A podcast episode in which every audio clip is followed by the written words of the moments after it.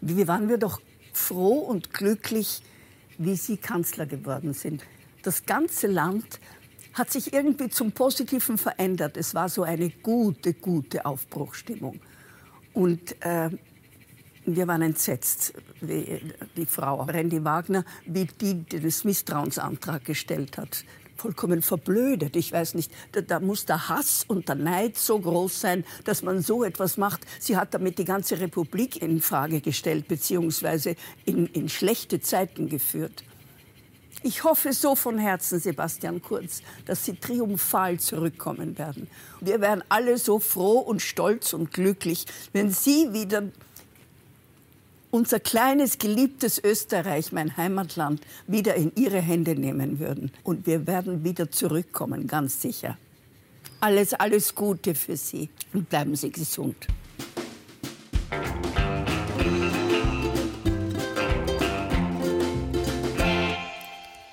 Er ist wieder da, der Podcast des Left Wing Social Club.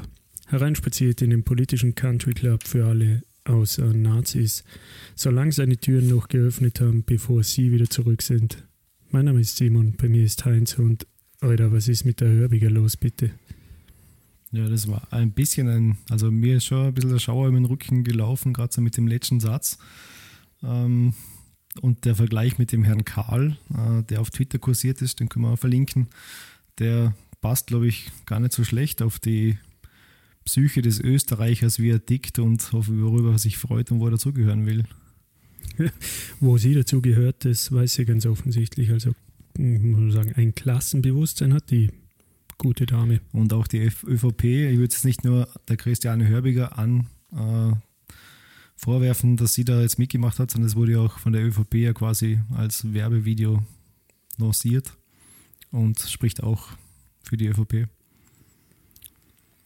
was waren jetzt Leute wie mir, die das jetzt nicht gerade als das große Unglück empfunden haben, sondern vielleicht eher als die große Befreiung, dass es diese Regierung kurz nicht mehr gibt. Was machen jetzt wir, um zu verhindern, dass sie nicht wiederkommen? Ja, ein bisschen wählen gehen alle. Alle wählen gehen. Wir haben in unserer letzten Episode Wahlkabinenparty alle Fragen zur Wahlkabine durchgemacht. Das war ein bisschen eine längere Episode, ich glaube, die ist eineinhalb Stunden gegangen schlussendlich. Lohnt sich aber trotzdem, sie anzuhören. Zu der Episode hätten wir allerdings noch einen Nachtrag, oder? Ja, und zwar hat sich im Nachhinein herausgestellt, dass die Wahlkabine, also die Organisation, die das äh, macht, die die Fragen an die Parteien schickt äh, und die Antworten der Parteien einsammelt, dass die noch eine Fehlerkorrektur eingebaut haben, sozusagen, nämlich die übernehmen nicht einfach die Antworten eins zu eins, sondern die schauen sich auch das Verhalten der Parteien an. Also die schauen sich Wahlverhalten äh, und auch politisches Verhalten oder Taten an und korrigieren dann teilweise die Antworten, wenn nämlich eine Partei im Wahlkampf auf einmal sagt, sie ist jetzt dafür und war aber bis jetzt immer dagegen und redet auch immer dagegen, äh, dass sie das eben offen oder nicht da offen legt, aber zumindest korrigiert. Und im Nachhinein ist eben herausgekommen, dass er dafür, ich glaube, was die FPÖ oder ÖVP oder beide, zwei, drei Fragen umgedreht hat, äh, damit, damit, die, damit die Antworten auch dem bisherigen Verhalten entsprechen. Und das aber leider nicht ähm, auch kommentiert oder transparent gemacht hat, dass sie das gemacht hat. Das wurde jetzt im Nachhinein ihr vorgeworfen. Sie haben dann auch mit, sage mal, keiner schlechten Fehlerkultur darauf geantwortet. Ja, das ist so. Erklärt, warum sie das gemacht haben. Und ähm, ja, ich glaube, die werden auch daraus lernen. Ja, was ich mir wünschen würde in so einem Fall wäre weil prinzipiell finde ich, kann man darüber vortrefflich diskutieren, ob das richtig oder falsch ist. Was ich mir allerdings wünschen würde, ist, dass du im Prinzip dann zwei Ergebnisse als Möglichkeit hast, mhm. dass du sagen kannst, die, wirklich dem Ergebnis noch, wie die Parteien geantwortet haben und dem korrigierten Ergebnis der Einschätzung der Wahlkabine noch. Dann wäre es zumindest transparent und es kann sich jeder sein, sein eigenes Bild daraus machen. Mhm so hat es halt ein bisschen das, solche Sachen, da bleibt immer ein bisschen ein schlechter Nachgeschmack, finde ich. Mhm. Ähm, gut, die Christiane Hörbiger wünscht sich nichts sehnlicher als den Sebastian Kurz zurück. Wir hoffen eher, dass er nicht zurückkommt. Wir möchten uns jetzt mal mit einem Wahlprogramm beschäftigen von einer Partei, die, glaube ich, so wirklich den radikalsten Gegenentwurf zur schwarz-blauen Bundesregierung vorgelegt hat. Und das ist die Nein, nicht die SPÖ. Es ist der Wandel. Heinz, warum hat der Wandel, also nicht warum, sondern inwiefern hat der Wandel da ein radikales, äh, einen radikalen Gegenentwurf vorgelegt? Also ich würde jetzt mal nicht so weit gehen und sagen, das ist jetzt ein Wahlprogramm für eine Wahl, die der Wandel da vorgelegt hat, sondern es ist wirklich äh, eine Vision oder eine Utopie, die eher mittelfristig, langfristig Ziele hat, äh, wo man hin möchte. Es sind auch nicht die konkreten ähm, Dinge dabei, die man jetzt einfach umsetzen kann, eins zu eins, sondern es sind wirklich eher Leitlinien für eine Zukunft, eine positive Zukunft jetzt aus Sicht des Wandels, die sie da darlegen. Ähm, da kann sicher, da können sicher viele Arbeitnehmer und Angestellte sich voll dahinter stellen. Ich glaube, für Unternehmer wird es schon wieder ein bisschen schwieriger. Ähm, aber es ist wirklich vom, von den Zielgrößen, die sie teilweise nennen, einfach so weit entfernt von allen anderen Parteien. Ich glaube auch Grün und SPÖ würden in eine ähnliche Richtung gehen, aber der Wandel äh, schießt da weit an den Zielen von SPÖ und Grüne vorbei. Wenn wir jetzt zum Beispiel die Arbeitszeitverkürzung auf, glaube 21 Stunden hernehmen, das ist eine ganz andere Kategorie als jetzt von 40 auf oder von 38,5 auf 30 äh, als mittelfristiges Ziel bei den Grünen und SPÖ, glaube ich, hat auch so 35 Mal als Ziel. Und ganz allgemein entwirft es einfach viel äh, ganz andere Gesellschaft oder Bild für eine andere Gesellschaft, wie sie sein könnte. Und da sind eigentlich alle bestehenden Parteien eher nur Nuancen voneinander entfernt, ein paar weiter links, ein paar weiter rechts. Aber so das grundsätzliche System stellt eigentlich niemand in Frage. Und das tut der Wandel jetzt in dem Programm schon sehr deutlich. Ähm, aber ein paar konkrete Dinge sind ja auch dabei. Ich finde diesen Punkt mit den 21 Stunden, den du da genannt hast, ähm, ich finde, das, ähm, das beschreibt ganz gut das Dilemma, in dem dieses Wahlprogramm von Wandel natürlich steckt. Weil dadurch, dass sich, wie du gesagt hast, Heinz, alle, alle Parteien ja eigentlich in ihrem gesellschaftlichen Entwurf sehr ähnlich sind und nur in zumindest also wirtschaftspolitisch beispielsweise eh nur in Nuancen voneinander unterscheiden. Die, die großen Unterschiede hast du ja eher so in diesem Gesellschaftsflüchtlingsbereich, Schule. Ja. Ähm, und da steht der Wandel aber ganz woanders. Und ich glaube, du kannst diesen Punkt mit den 21 Stunden vortrefflich rausnehmen und das quasi als Prügel verwenden und sie damit durchs Dorf jagen. Weil innerhalb von den jetzigen Denkmustern und Denkstrukturen sind 21 Stunden Arbeitswoche natürlich völlig unvorstellbar. Allerdings, wenn man sich das ganze, die ganze Utopie einmal überlegt, dann ist es sehr schlüssig, dass innerhalb dieser Utopie auch wirklich nur noch 20 Stunden pro Woche gearbeitet werden. Von dem her ist es was, ich glaube, jemand, der konkret nach Antworten sucht auf konkrete Fragen, der wird mit dem Programm vom Wandel auf keinen Fall glücklich werden. Die Dani Platsch, die stellvertretende Vorsitzende, glaube ich, vom Wandel. Ja, ich glaube, die, die, teilen sich das ja auch demokratisch, irgendwie so den ja. Vorsitz. Aber die hat ja die leidliche Erfahrung in ihrem ZIP-2-Interview gemacht, dass ähm, in diesem realpolitischen Spektrum ganz konkrete Antworten und ganz klein politische Maßnahmen von dir verlangt werden. Und ansonsten bist irgendwie wie Außerirdischer. Ja, also wenn ich mir vorstelle, der August Wöginger diskutiert mit der Dani Platsch über irgendein Thema, ich glaube, die werden immer aneinander vorbeireden. Also da gibt es null über Gemeinsamkeiten oder Übereinkommen über irgendwas. Äh, und wenn die mit 21 Stunden anfängt, da glaube da, da werden sie nie auf den grünen Zweig kommen. Das ist einfach so weit entfernt von der Vorstellung her, dass glaube so manche einfache, sage ich mal, ÖVP-Politiker, die können das gar nicht, die kriegen das gar nicht in den Kopf rein, dass es möglich wäre, weil die einfach schon so die Scheuklappen aufhaben. Und ich glaube, so muss man das auch sehen. Nicht, dass jetzt konkret in der nächsten Legislaturperiode arbeiten jetzt alle nur noch 20 Stunden, wenn wir den Wandel wählen. Ich glaube, das würden sie nicht mal machen, wenn wir sie mit einer absoluten ausstatten, weil es hätte schon ziemlich gravierende Auswirkungen, wenn man das von heute auf morgen macht. Aber zumindest stellen sie es mal zur Diskussion, dass man sich darüber unterhalten kann. Warum geht es nicht? Was wäre ein Weg dahin? Und so weiter. Dass jetzt nicht sofort auf alles die richtige Lösung haben. Ich meine, das ist ja auch das, was man der Greta Thunberg vorwirft. Dass sie sagt, äh, die, das Klima ist vergiftet, wir haben keine Klimakrise, sondern wir haben jetzt Klimapanik äh, und die Politik muss was tun. Und ihr, man macht ihr dann zum Vorwurf, dass sie jetzt sich nicht die Lösungen überlegt im Detail, was jetzt alles zu tun ist, damit man da hinkommt.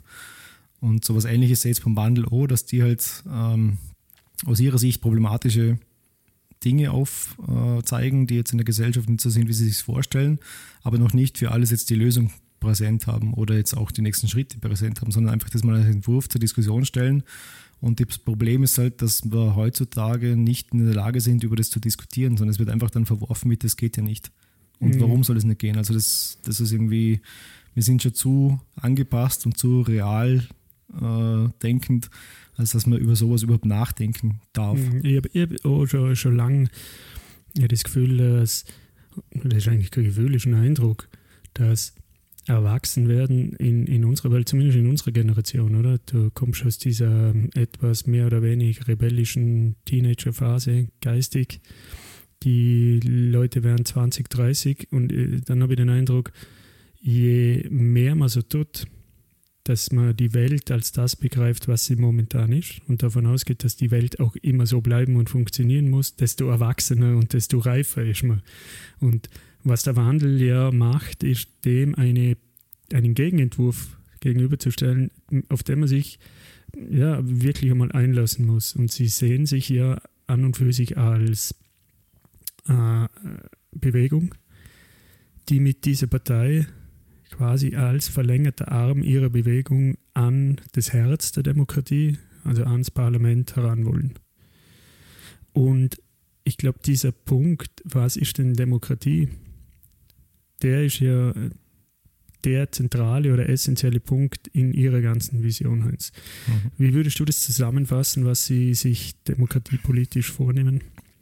Ja, also ich glaube auch, dass Sie das einfach als Hebel sehen, dass man überhaupt mal eine Diskussion über solche Themen zulässt, nämlich dass man in der Gesellschaft einfach wieder mehr äh, über Politik nachdenkt. Also nicht nur alle fünf Jahre oder alle zwei Jahre, je nachdem wer Bundeskanzler ist, seine Stimme abgibt, sondern dass man ähm, eben die Bewegung, die jetzt nicht nur im Parlament vertretene Partei und ihre Parteimitglieder ausmacht, sondern die einfach breiter aufgestellt ist, äh, hat und ähm, die das einfach wieder schafft, dass man sich emanzipiert im Sinne von, dass man politisch mitdenkt, dass man Fragen stellen kann, äh, dass man mitbestimmen darf. Also ist ja ein Satz zum Beispiel der Gesellschaft mit neuen Informations- und Mitbestimmungsmöglichkeiten soll es werden, wo Transparenz und Offenheit und Nachvollziehbarkeit, Nachvollziehbarkeit äh, da ist. Und wir diskutieren darüber, ob das Amtsgeheimnis nicht, warum das nicht abgeschafft werden darf. Also es ist einfach ganz ein anderer Zugang. Und ich glaube, um überhaupt alle anderen Punkte mal so weit zu bringen, dass man darüber mal diskutieren kann, ist einfach notwendig, dass ähm, die Gesellschaft an sich politischer wird. Jetzt geht Ihnen auch, ich glaube, ich habe das in, in einer der letzten Episoden irgendwann schon mal gebracht oder auch nicht, ähm, vom Alfred Noll, der bei der Liste jetzt ist. Oder war? War, ja. Ähm, der, der mal in einem Interview diesen Punkt gebracht hat, dass ähm, die politische Verantwortung oder die gesellschaftliche Verantwortung von den meisten Bürgerinnen und Bürgern abgegeben wird, und zwar mit dem Wahlzettel. Mhm. Man wählt nach fünf Jahren oder für, die nächsten fünf Jahre muss man nur darum kümmern hat es mir nach fünf Jahren nicht gepasst, dann gibt es einen Denkzettel für die regierenden Parteien und ich wähle als Protest jemand anderen. Oder ich wähle immer dieselben, weil ich immer ja, dieselben wähle. Das ist ja das Wesen einer repräsentativen Demokratie, dass es so funktioniert, oder? Es gibt ja auch die Aus, oder irgendwo habe ich das mal gelesen, im besten Fall, wenn ich total fähigen Politiker habe, dann muss ich mit dem Thema gar nicht beschäftigen, weil warum soll ich denn mich mit Politik Gut, wenn beschäftigen? Man, wenn wir sagen, es ist das Wesen der repräsentativen Demokratie, dann will die, der Wandel ja in dem Fall einen Schritt weg von der repräsentativen Demokratie und will wirklich, dass sich die Bürger und Bürgerinnen mit der Politik konstant auseinandersetzen mhm. und die Entscheidungen ähm, verstehen, mittragen und herbeiführen können. Und da ist ja ein, ein Punkt, der recht konkret ist, ist ja dieser mit dem Bundesbürgerrat. Bundesbürgerrat, danke, der den Bundesrat ersetzen soll und wo so die große Idee ist, dass der äh, mit einem repräsentativen Schnitt der Bevölkerung besetzt wird, und zwar per Losentscheid für ein Jahr. Und dass dieser Bundesbürgerrat dann auch wirklich in der Gesetzgebung was zu sagen hat. Also wirklich im Prinzip die, die, die Mitbestimmung als zentraler Punkt des Ganzen. Und ich glaube, wenn man das jetzt einmal als Ausgangspunkt genommen hat, dann kann man zu dem nächsten Punkt kommen, nämlich wie Sie den Staat und den öffentlichen Sektor sehen, der ja dann eigentlich in Ihrem weiteren Programm eine sehr gewichtige Rolle hat. Mhm. Was mir dabei oder was ich dabei sehr interessant gefunden habe, ist, dass man ja reflexartig schon fast, wenn man von Staat redet und der Staat hat sehr viel Einfluss, dass so diese Realsozialismuskeule kommt. Alles nur Diktatur und will man sich vom Staat alles vorschreiben lassen. Und genau darum geht es ja da aber nicht, weil der Staat ja nicht irgendein fernes Gebilde ist, in dem er wieder Franz Kafka von, einem, von einer Institution zur nächsten wandert. Nicht der Franz Kafka, wie heißt der, der Herr? Nein, Kafkas Prozess, der Josef K., man äh, ähm, also ein unnahbarer Staat, mit dem man nichts zu tun hat, sondern es ist eigentlich ist das exakte Gegenteil. Es ist ein, ein, ein Staat, der völlig offen, völlig transparent und völlig nachvollziehbar arbeitet und in dem die Bürgerinnen und Bürger auf allen Ebenen der Entscheidungen oder auf allen Entscheidungswegen eigentlich die sind, die die Entscheidungen treffen und die die Entscheidungen auch diskutieren. Mhm.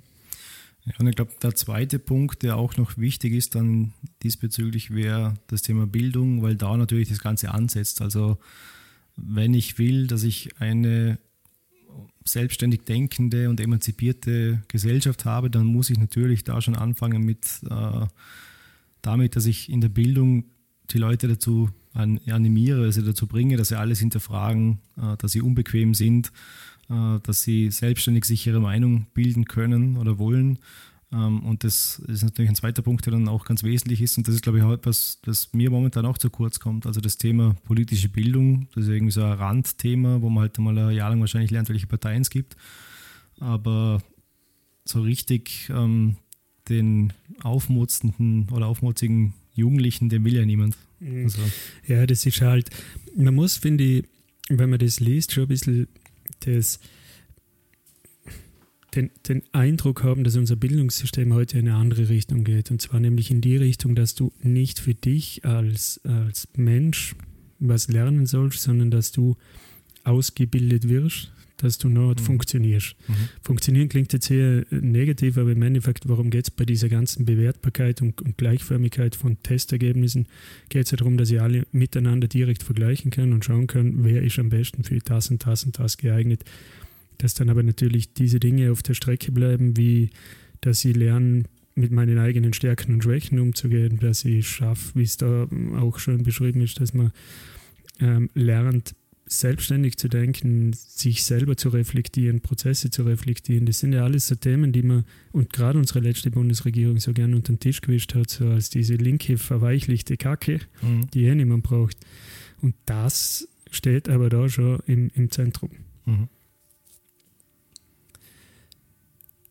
Das Ganze mit dieser Demokratisierung und mit der, mit der Mitbestimmung das zieht sich weiter. Wir werden nachher auf den, den zentralen Punkt mit Arbeiten und Wirtschaft auch kommen, aber ich habe sehr spannend gefunden den Teil mit den Medien.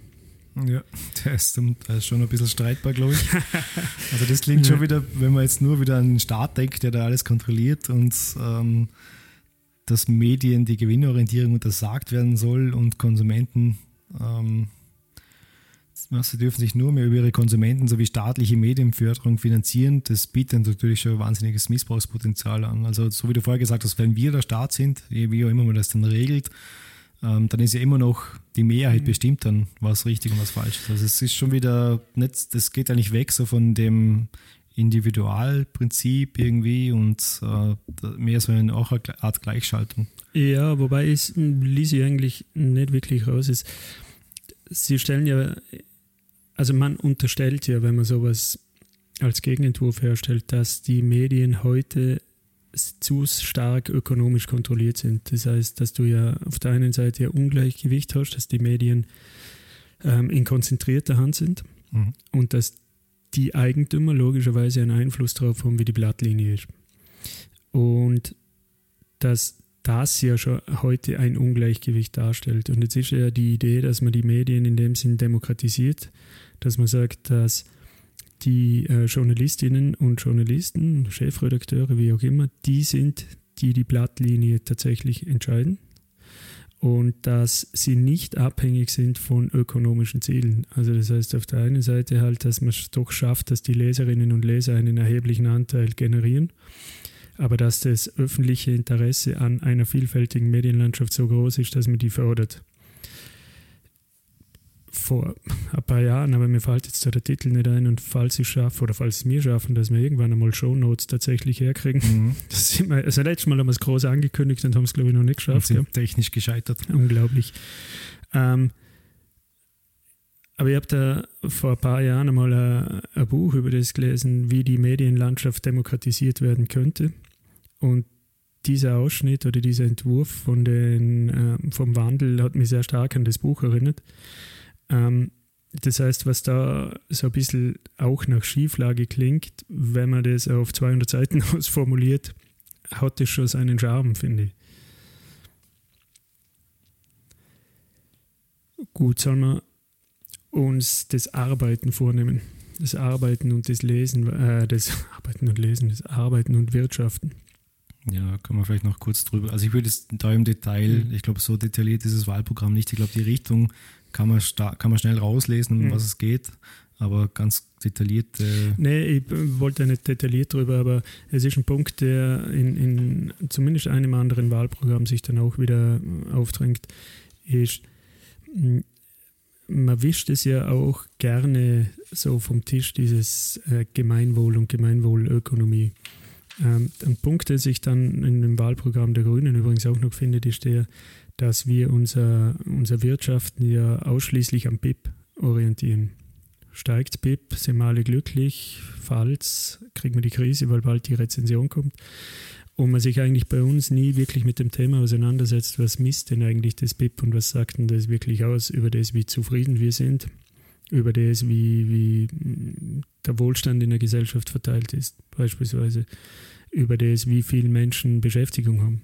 Und dass man das BIP als Ziel in, in den Hintergrund drängen kann und andere Ziele an, das Wirtschaft, an den wirtschaftlichen Erfolg heranführen. Und Sie führen da ein paar Beispiele auf, nämlich ähm, die Höhe der Lohnquote, die Frage der Dem demokratiepolitischer Teilhabe, der soziale Zusammenhang, ökologische Stabilität, dass man einfach andere Kriterien mit einführt, an der man unseren wirtschaftlichen Erfolg wirklich messen können.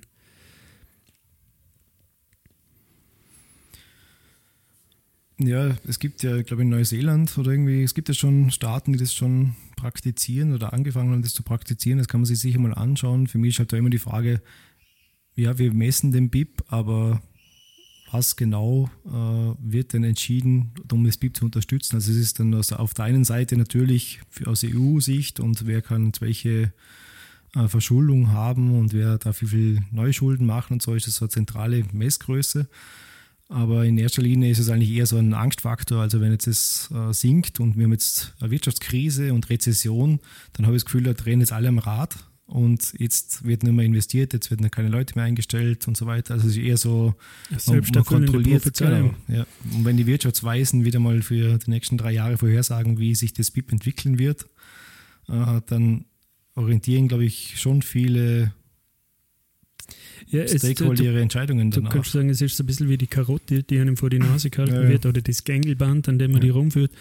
Aber so wirklich aussagekräftig ist es ja eigentlich nicht wirklich. Ob es dir und mir besser geht, weil das BIP steigt ja, vor allem, oder nicht. Ist vor allem, es gibt jetzt das Beispiel, das Beispiel in Irland, wo das BIP ja, nachdem, glaube ich, Facebook und Google oder noch irgendjemand äh, abgewandert ist, na, Apple war es, glaube ich, oder nicht abgewandert, aber ihre Patente in einen günstigeren Steuervermeidungshafen verlegt haben, dass auf einmal, glaube ich, das BIP um signifikant um einige Prozent gesunken ist, obwohl ja gar kein einziger Job weggefallen Also es ist ja nichts passiert, mhm. außer dass da irgendwelche äh, immateriellen Güter den Standort gewechselt haben. Also das Patent gehört jetzt irgendeiner Firma, die halt woanders sitzt.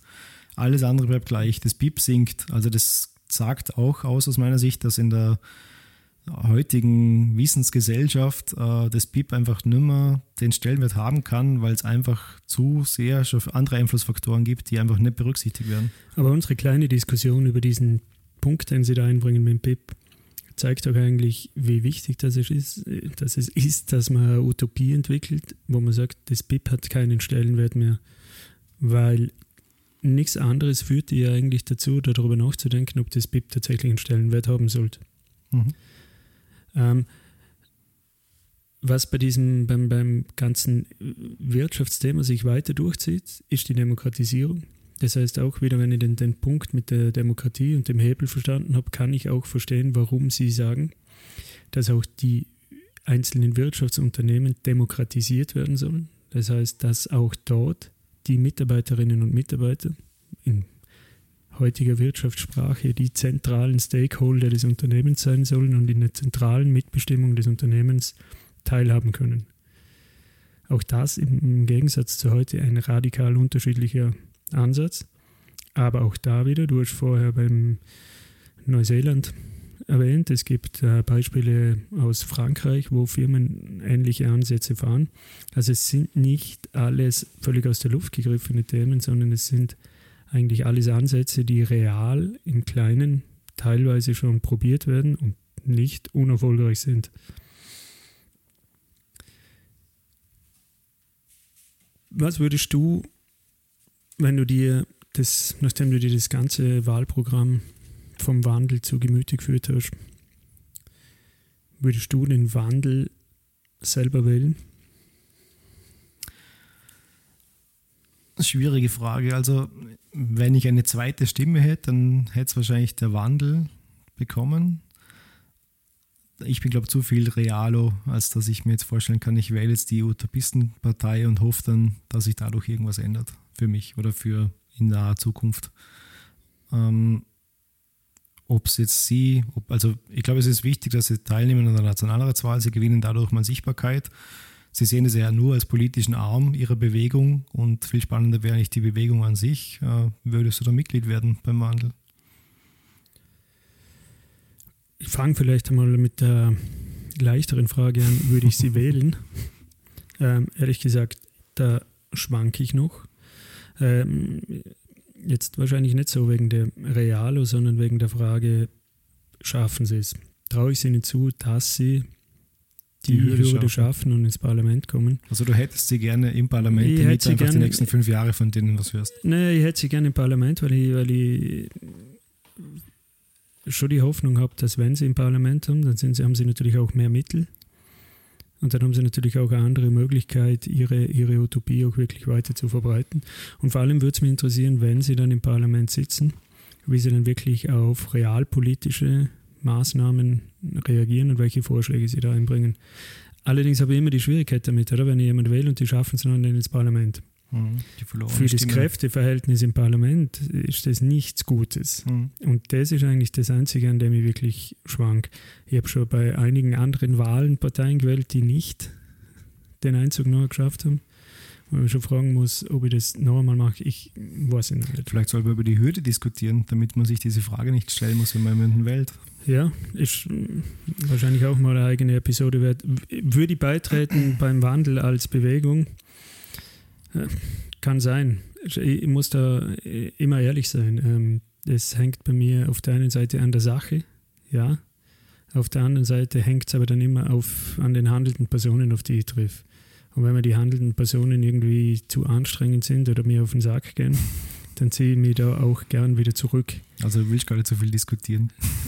Ja, keine Ahnung, vielleicht so würde ich es jetzt, würde ich jetzt nicht sagen. Aber halt nicht sinnlos diskutieren. Also ja, das ist, so ein, natürlich eine Sache, die immer, die muss Spaß machen. Ja, ja ähm, und für mich, sie muss nicht nur Spaß machen, es muss auch irgendwie das Gefühl da sein, dass es was bringt. Also jetzt einfach nur Zeit zu opfern und lang zu diskutieren, wie schön alles sein könnte. Ähm, das ist eben das, was immer die Gefahr ist, oder? Also dass man da äh, sich wieder was aufbürdet, wo man dann wieder Zeit investiert hat. Man hat eh schon so knapp Zeit. Wir müssen es ja selber, wir fahren es ja selber, wie wir mit unseren Podcast-Terminen irgendwie Probleme haben, dass wir da mal alle zu dritt dann Zeit haben und für uns vorbereiten können.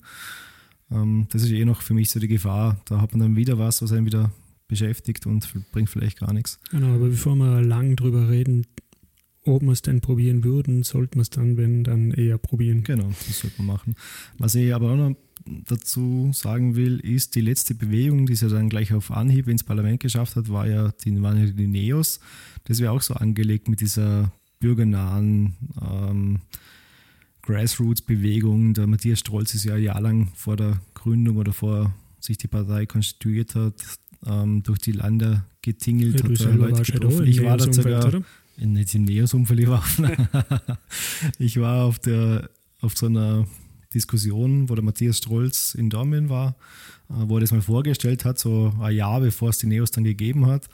Äh, Und hat man das mal angehört. Der Matthias Strolz ist natürlich ein super, äh, hat natürlich einen super Auftritt hingelegt, hat es da gut breit getreten, wie verfilzt da der momentane Politstadel ist und so. Also das war schon alles sehr interessant und überzeugend.